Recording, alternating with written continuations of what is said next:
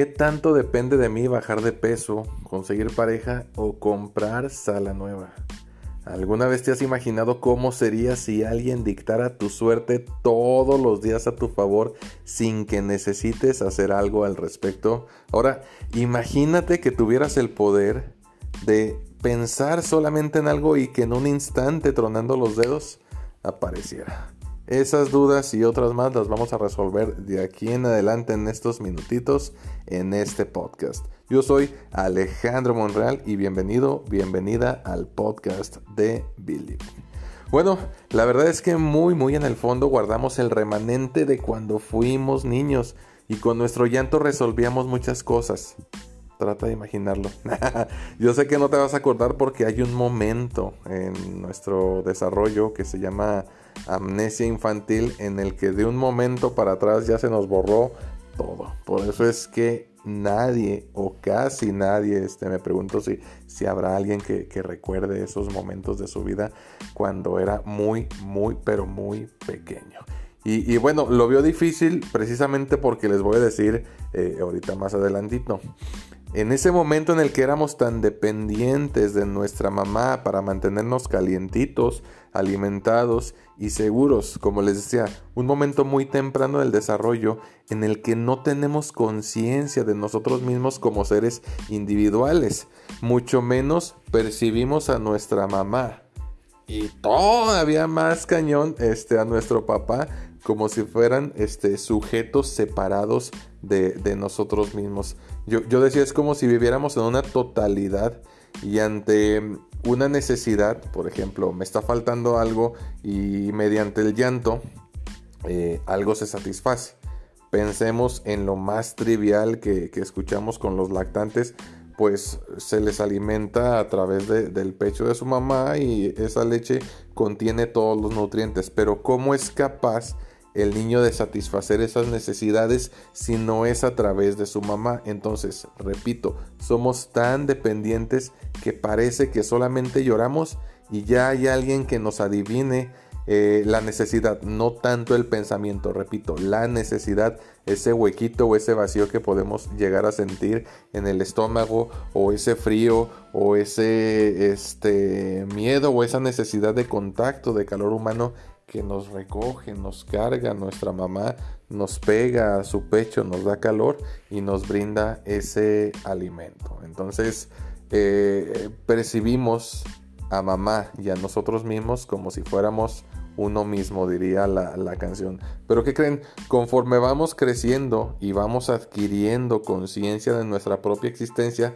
también empezamos a sentir algo bien importante que se conoce como frustración y que es muy necesaria para el desarrollo, para desarrollar autoestima, para desarrollar capacidad para resolver problemas y para posponer las necesidades. Esa frustración eh, eh, nos, ayuda conforme nos vamos este, eh, desarrollando y adquiriendo experiencia a poder esperar en primera instancia, ¿sí? A posponer la necesidad, a posponer el deseo y a satisfacer nuestras necesidades por cuenta propia más adelante. Por eso se dice que la tolerancia, la frustración es de vital importancia para el desarrollo integral de los individuos y nos va a ayudar a un montón de cosas más adelante. Una persona con poca tolerancia a la frustración, pues bueno, e, es una persona que se desmotiva con mucha facilidad, una persona poco resiliente, una persona que depende mucho de lo que puedan resolverle las demás personas. Ahora, otra pregunta, ¿por qué crees tú que los mexicanos somos tan guadalupanos? Sí, dirían los psicoanalistas que somos un país de mucha madre y poco padre. Ahora, en el ejemplo largo que les acabo de dar hace ratito y con base en la última pregunta que les acabo de, decir, este, ¿qué respuesta le darían a las primeras preguntas? Yo, yo titulaba este eh, blog cuando lo escribí, porque pues también va a salir publicado por ahí, Virgencita, hazme el milagro. ¿Por qué? Eh, nos gustará tanto poner en manos de terceros nuestro propio destino, nuestra propia suerte. Yo decía que esperábamos todo de los santos de Dios, del cirio pascual, diría mi abuela, del listón y de la foto para el amarre. Y bueno, aquí hay que decirlo, ¿cómo obligas a alguien que no te ama a que lo haga? Eso sí está imposible y no, no depende tanto de nuestra voluntad ni de lo que hagamos, sino que también implica la voluntad del otro. Entonces ahí con el amor, pues cómo obligamos a alguien a que se quede con nosotros.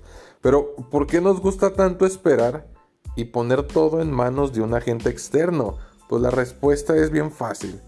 Porque si las cosas no resultan, ya tenemos a quien echarle la culpa. Y en muchos de los casos, las cosas no resultan porque no nos comprometemos con el proceso. Déjame decirte, y aquí, bueno, es muy respetable la, la religión que cada quien profese, pero las mandas pueden pagarse en un día o más, estoy consciente de eso. Pero los hábitos se desarrollan, según dicen, en tres semanas, en 21 días. La disciplina que crece se hace todos los días, con ganas o sin ganas, llueva, truene o tiemble la tierra, la persona que se plantea un objetivo se propone a hacerlo. Por eso es bien importante que tus decisiones no las bases en sentimientos eh, que son temporales, porque hay veces que te vas a levantar sin ganas de hacer ejercicio y probablemente si eres muy emocional, entonces no cumplas con tu rutina. Sin embargo, si diriges tu vida por objetivos en lugar de emociones, entonces te vas a levantar por más hueva, por más flojera que tengas. Yo puedo hacer una lista con mil metas por cumplir, pero no comprometerme para el logro de las mismas. Es como cuando le decimos a nuestra pareja que la amamos de aquí a la luna, pero siempre llegamos tarde a las citas. Uno puede amar a alguien, pero no estar comprometido con esa persona. Siempre he dicho, el deseo no cambia el hecho. Así de crudo, así de simple. ¿eh? Nadie infló sus músculos únicamente rezándole al Schwarzenegger tiene que eh, eh, seguir su ejemplo, plantearse las rutinas para que en algún momento se vea igual, si eso es lo que se ha propuesto, ¿verdad? ¿Qué pasa entonces cuando a pesar de desear tanto al amor de mi vida, sigo soltero? La virgencita no me quiere, Dios me odia, es lo que solemos pensar, pero yo me preguntaría, ¿en qué momento salí de mi casa? en qué momento me di la oportunidad de conocer a alguien nuevo y sobre todo de conocer a alguien que fuera soltero, porque también luego e, el tipo de personas con el que decidimos involucrarnos, pues va a tener resultados de personas eh, que ya están comprometidas, digo, que, que a veces decimos, todos son iguales o todas son iguales y yo soy el, pobrecito el que sufre. No, ojo, aguas ahí con lo que estás haciendo porque no se pueden obtener resultados distintos si siempre seguimos el mismo procedimiento.